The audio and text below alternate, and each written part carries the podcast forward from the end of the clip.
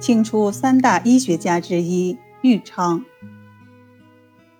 今天给您介绍清代初期三大医学家之一的玉昌。玉昌，字家言，号西昌老人，江西南昌人，明末清初著名的医学家。玉昌本来不姓玉，而是姓朱，是明朝中士宁王的后代。他从小聪明好学，能文善辩，博学多才，精通佛典，诸子百家无所不览。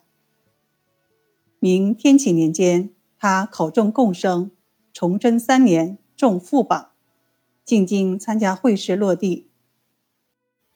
明末初年，内有闯王之乱。外有清兵进犯，国家危在旦夕，百姓苛捐杂税沉重。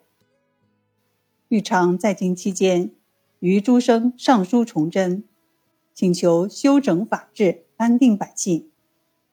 崇祯刚愎自用，不相信玉昌这样的举子会有什么治国良策，所以没有理会他的建议。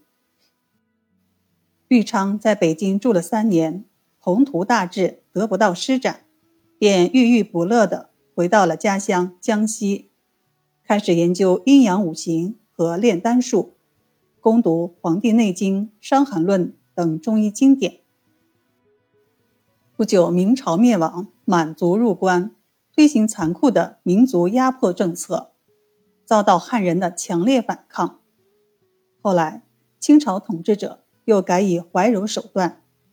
特下诏书，征求明朝有学问的遗臣到北京做官，但玉昌等人拒诏。根据钱谦益的《豫昌轶事》记载，清朝入关之后，豫昌便隐晦了自己的本性，在“朱”字上加了一捺，变成“余”，就是剩余的“余”。后来又改用“余”的同音字为“余”，最后又加了一个口。为豫，因此豫昌在明朝灭亡之后，隐瞒了他的真实姓氏，改姓朱为姓玉。改名之后的玉昌，为了更好的隐蔽自己的身份，选择出家为道。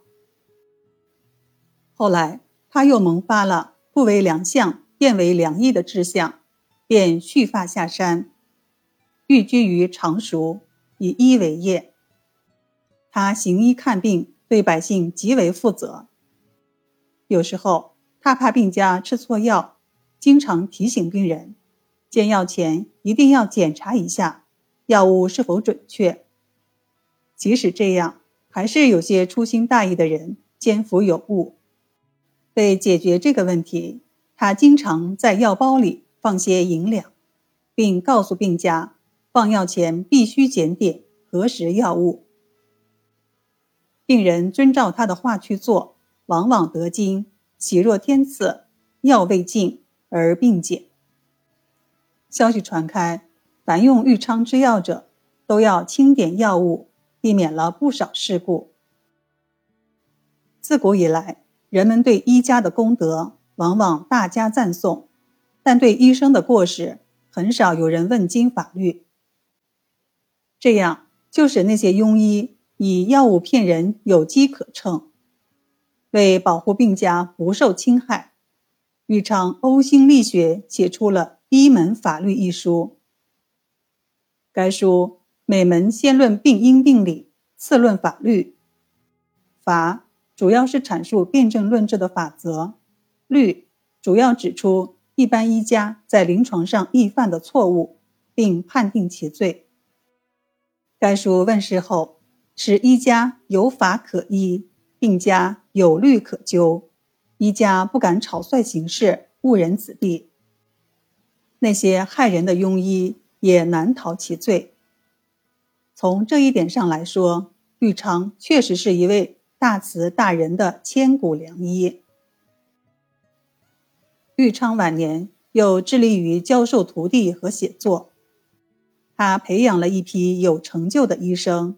比如徐中可、陈云来、徐冰等人，他写的《上论篇》《寓意草》《一门法律》，和刊本称为《御世三书，对后世影响很大。